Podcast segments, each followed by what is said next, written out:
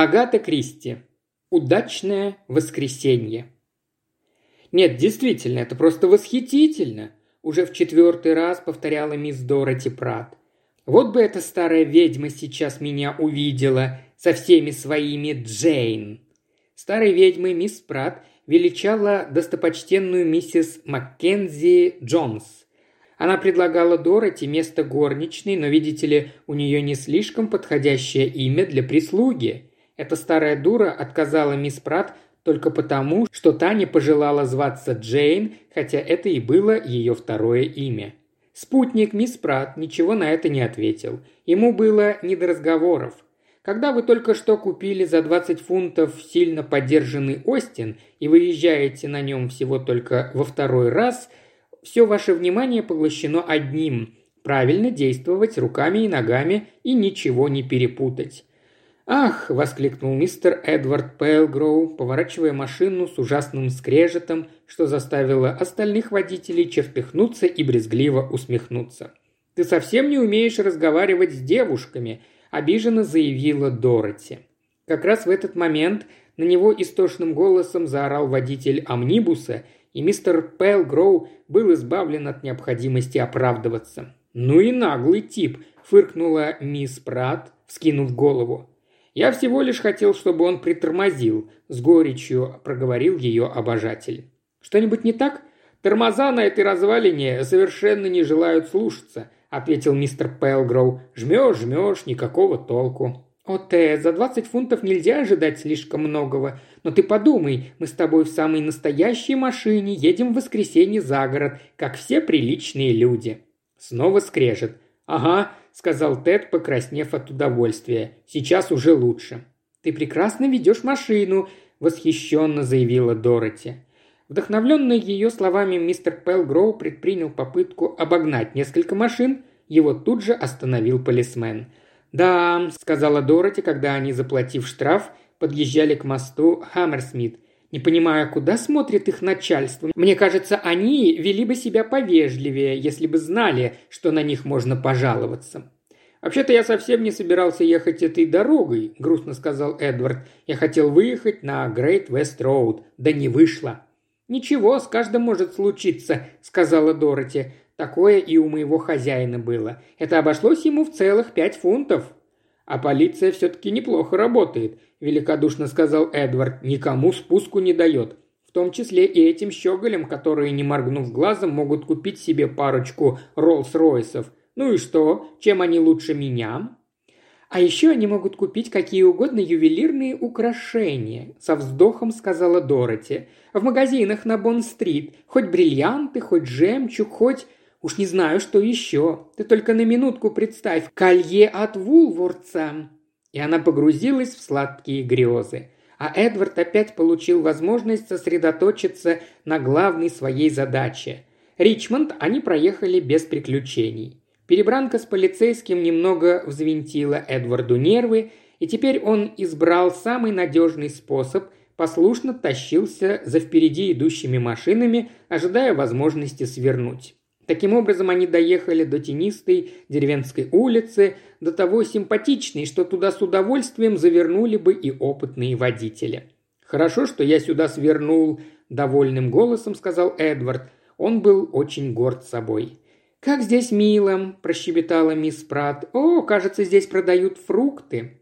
И действительно, неподалеку стоял маленький плетеный столик, на котором были выставлены корзинки до краев, наполненные фруктами. Под столиком была вывеска «Ешьте больше фруктов».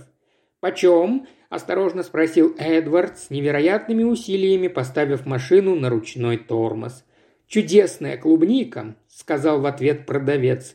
Весьма несимпатичный субъект с каким-то злобным взглядом. Как раз для дамы. Ягоды очень спелые, только что собрали. И вишни тоже. Все местное. Корзиночку вишни, мэм». «О, они выглядят очень аппетитно», — сказала Дороти. «Они выглядят просто прелестно», — хрипло сказал субъект. «Эта корзиночка, мэм, принесет вам удачу». И, наконец, он снизошел до ответа Эдварду. «Два шиллинга, сэр. Дешевле не бывает». Вы непременно бы со мной согласились, если б знали, что за чудо находится в этой корзинке». «Как мило», — сказала Дороти. Эдвард вздохнул и заплатил два шиллинга. Он мысленно произвел подсчет. Потом еще придется раскошелиться на чай, на бензин. Эту воскресную поездку вряд ли можно будет назвать дешевой. О, это просто ужасно. Куда-нибудь брать с собой девушек. Они всегда хотят все, что только попадается им на глаза. «Благодарю вас, сэр», – угрюмо буркнул продавец. «В этой корзинке ягод больше, чем на два фунта. И каких?» Эдвард резко нажал на педаль, и машина чуть не наскочила на продавца вишен. Она вела себя точно разъяренный эльзасец. «Извините», — сказал Эдвард, — «забыл, что она на ручном тормозе». «Ты должен быть более осторожен, дорогой», — сказала Дороти. «Ведь ты мог его задеть?» Эдвард предпочел промолчать.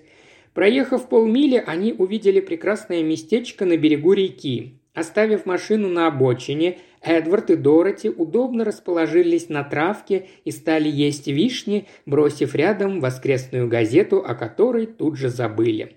«Какие новости?» – наконец спросил Эдвард, растянувшись на земле и надвинув шляпу на глаза. Дороти пробежала глазами заголовки. «Безутешная жена. Необычная история. На прошлой неделе утонуло 28 человек. Летчик какой-то разбился. Репортаж о нем. Сенсационная кража. Ой, пропало рубиновое колье стоимостью в 50 тысяч фунтов. О, Тед, 50 тысяч фунтов, просто фантастика. Она взахлеб продолжила. Колье состояло из 21 камня, каждый оправлен в платину. Его послали заказной бандеролью из Парижа, но адресат обнаружил в коробке простые стекляшки. Рубины пропали. «Стащили на почте», — сказал Эдвард. «Мне кажется, что французская почта очень ненадежная». «Хотя бы взглянуть на такое колье», – мечтательно пробормотала Дороти. «Наверное, похоже цветом на кровь, как голубинная кровь, пишут в книгах. Интересно, что чувствуешь, когда такая вещь у тебя на шее?» «Ммм, девочка моя, наверняка ты никогда этого не узнаешь», – шутливо произнес Эдвард. Дороти вскинула голову. Почему же наверняка с девушками случаются иногда самые удивительные вещи? Может быть, я стану актрисой?» «С девушками, которые прилично себя ведут, ничего не случается», – назидательно произнес Эдвард. Это звучало как приговор. Дороти уже открыла рот, чтобы возразить, но вовремя опомнилась и нежным голосом попросила. «Передай мне корзиночку, я съела больше, чем ты. Разделю по справедливости то, что осталось. «Ой, что это там на дне?» С этими словами она вытащила длинное переливающееся колье из кроваво-красных прозрачных камней, оправленных в металл. Оба с изумлением уставились на находку. «Это... это было в корзинке?» – наконец произнес Эдвард. Дороти кивнула. «На донышке под ягодами». Они недоумевающе посмотрели друг на друга. «Как, по-твоему, оно могло туда попасть?» «Представить себе не могу. Надо же, как раз после того, что я прочла в газете о рубиновом колье». Эдвард рассмеялся. «Не вообразила ли ты себе, что держишь в руках пятьдесят тысяч фунтов? Просто странно, что такое совпадение. Рубины, оправленные в платину. У платины такой же тусклый серебристый блеск, как и этот, а камни, смотри, как они блестят на солнце, какой изумительный алый цвет. Сколько же их тут?» Она сосчитала. «А что я говорю? Ровно двадцать один». «Не может быть». «Да-да, такое же количество, что указано в газете. О, Тед, не думаешь ли ты?» «Скорее всего». Но прозвучали эти слова не очень уверенно. Есть один способ проверить, настоящие они или нет – поцарапать ими о стекло. Это годится только для бриллиантов, но, Тед, ты помнишь, тот человек был какой-то странный, тот, который продавал фрукты, очень уж гадкий, и странно так усмехнулся, помнишь, когда сказал вдруг, что в корзинке ягод больше, чем на два фунта, и добавил, и каких? Верно, но Дороти, с какой стати он стал бы отдавать нам, по сути, пятьдесят тысяч фунтов? Мисс Прат покачала головой, совершенно сбитая с толку. Действительно, какая-то глупость получается – признала она. «Разве только... Что, если его разыскивает полиция?» «Полиция?» Эдвард немного побледнел. «Да, в газете дальше было написано, полиции удалось обнаружить кое-какие улики». По спине Эдварда пробежал холодок.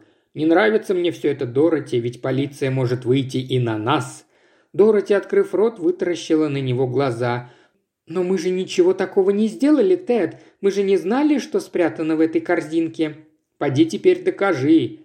Так нам и поверят». «Да, едва ли», – согласилась Дороти. «О, Тед, ты действительно считаешь, что это то самое? Это же просто как в сказке». «Хорошая сказочка», – сказал Эдвард. «Гораздо больше похожа на те душераздирающие истории, в которых главный герой отправляется в Дартмур, невинно осужденный на 14 лет». Но Дороти не слушала его. Она надела колье себе на шею и смотрелась в маленькое зеркальце, которое достала из сумочки. «Прямо как герцогиня», – прошептала она упоенно. «Нет, не верю», – резко сказал Эдвард. «Это подделка. Это должна быть подделка». «Да, дорогой», – сказала Дороти, продолжая рассматривать себя в зеркальце. «Очень может быть». «Чтобы такое совпадение нет, полная чепуха». «Голубинная кровь», – прошептала Дороти. «Это абсурд, вот что я тебе скажу, абсурд. Дороти, ты слушаешь, что я тебе говорю или нет?» Дороти спрятала зеркальце. Она повернулась к нему, поглаживая рубины, украшавшие ее стройную шею. «Ну как?» – спросила она. Эдвард взглянул на нее и тут же забыл про все свои обиды.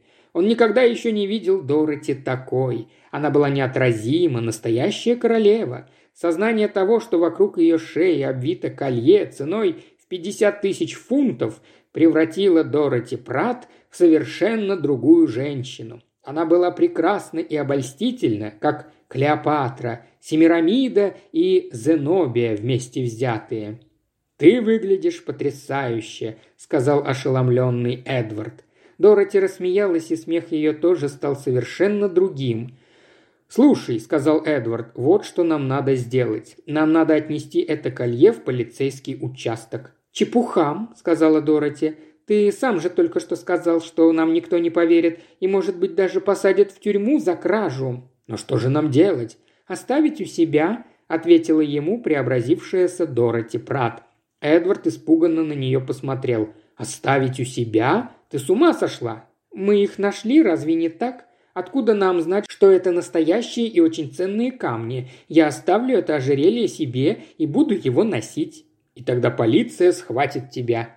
Дороти довольно долго обдумывала его слова. «Ладно», – сказала она, – «мы их продадим, и ты сможешь купить себе Роллс-Ройс или даже два Роллс-Ройса, а я куплю бриллиантовую диадему и несколько колечек». Тут Эдвард еще больше вытращил глаза, Дороти нетерпеливо продолжила. «Тебе выпал шанс, так воспользуйся им. Мы ведь не украли эту вещь, на такое я бы не пошла. Она сама свалилась нам в руки, и это единственный шанс получить все, что мы желаем. Эдвард Пейлгроу, ну есть в тебе хоть капля мужества?» Наконец Эдвард обрел дар речи. «Надо продать, говоришь? Ты думаешь, это так просто? Да любой ювелир тут же спросит, откуда у меня такая дорогая вещь. А ты и не понесешь эту вещь к ювелиру. Ты что, никогда не читал детективов? Нести ее надо к скупщику краденого. А откуда мне знать скупщиков краденого? Меня воспитали как приличного человека». «Мужчина должен знать все», – заявила Дороти, – «иначе зачем он нужен?» Он посмотрел на нее. «Неумолимая обольстительница». «Ты меня убедила», – покорно произнес он. «Я думала, ты более решителен». Наступило молчание, потом Дороти встала. «Ну что ж», – небрежно сказала она, – «сейчас нам лучше отправиться домой». «Ты так в нем и поедешь?» Дороти сняла колье, благоговейно посмотрела на него и спрятала к себе в сумочку. «Слушай», – сказал Эдвард, – «отдай его мне». «Нет», «Ты должна это сделать. Девочка моя, меня воспитали честным человеком». «Ну хорошо.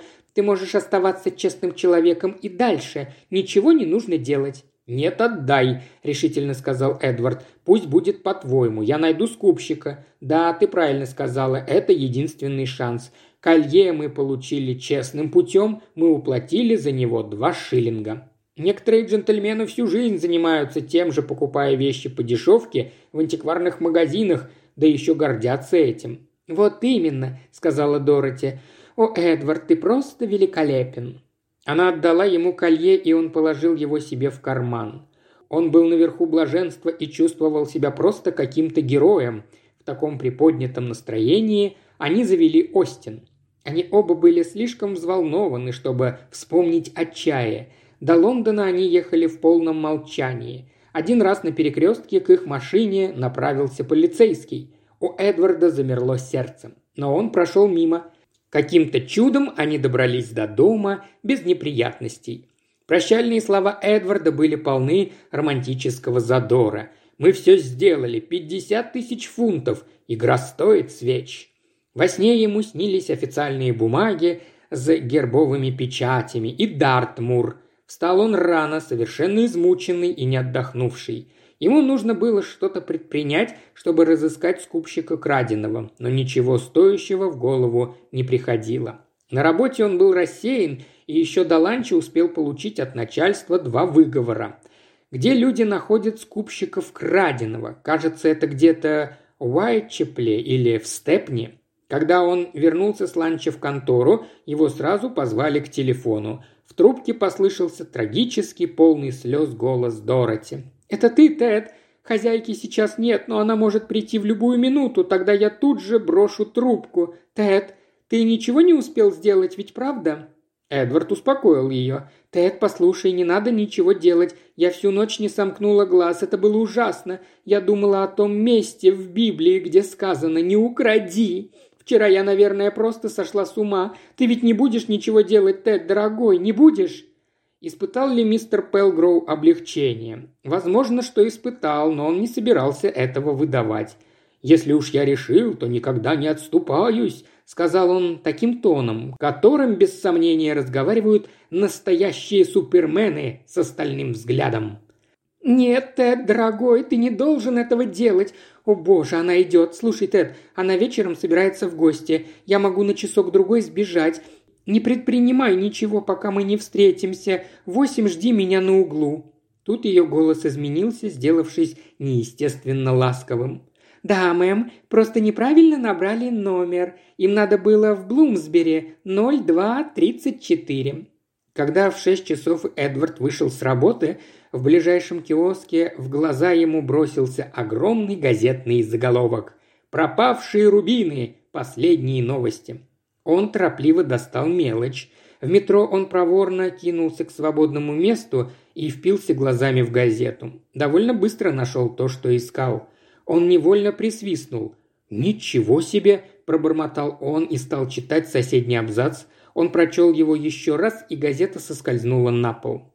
Ровно в восемь часов он был на углу. Дороти, запыхавшаяся и очень бледная, но все равно красивая, поспешно подошла к нему. «Ты ничего не предпринимал, Тед?» «Ничего». Он вытащил рубиновое колье из кармана. «Можешь его надеть». «Но, Тед...» «Все в порядке. Полиция нашла рубины и того, кто их стащил. А теперь прочти вот это». И он сунул газету прямо ей под нос. Дороти стала читать. Новый рекламный трюк. Новая рекламная упаковка была придумана общеанглийской ярмаркой «Пять пенсов», своеобразный вызов знаменитому Вулварту. Вчера в продажу поступили корзинки с ягодами, и теперь они будут продаваться еженедельно по воскресеньям. В одну из каждых 50 корзинок будет положено колье с поддельными драгоценностями – Искусно выполненные эти колье на самом деле стоят не так уж дешево. Вчера появление этих корзинок вызвало огромное оживление и радость, и надеемся, что в следующее воскресенье еще большую популярность приобретет девиз «Ешьте больше фруктов». Мы поздравляем ярмарку «Пять пенсов» за ее находчивость и желаем ей удачи в проведении кампании «Покупайте британские товары». «Ну и ну», – сказала Дороти и, помолчав, повторила. «Ну и ну». «Да», – сказал Эдвард, – «я почувствовал примерно то же самое». Тут проходивший мимо человек сунул ему в руки какой-то листок. «Держи, братец», – сказал он. «Добродетельная женщина ценнее самых лучших рубинов», было написано на листке. «О!» – воскликнул Эдвард. «Надеюсь, это тебя утешит». «Не знаю», – с сомнением произнесла Дороти. «Я почему-то не хочу выглядеть как добродетельная женщина». «А ты и не выглядишь», – сказал Эдвард. «Потому он и сунул этот листок мне. С этими рубинами на шее ты совсем не похожа на добродетельную женщину». Дороти рассмеялась. «Ты просто прелесть, Тед», – сказала она. «Давай сходим в кино». Еще больше аудиокниг в исполнении Ильи Кривошеева – на Бусти и ВКонтакте. Все ссылки в описании